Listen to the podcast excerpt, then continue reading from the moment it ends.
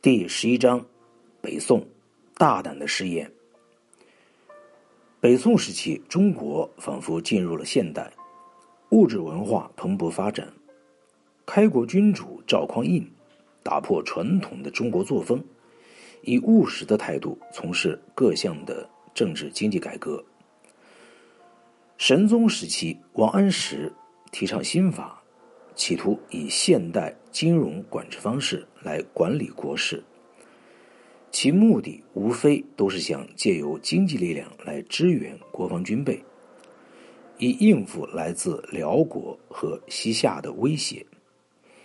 但是，当时的社会发展尚没有达到足以支持这项改革试验成功的程度，新法没有能成功实行。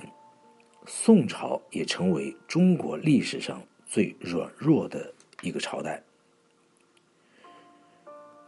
公元九百六十年，宋代兴起，中国好像进入了现代，一种物质文化由此展开，货币之流通比以前普及，火药的发明，火焰器的使用，航海用的指南针，天文时钟。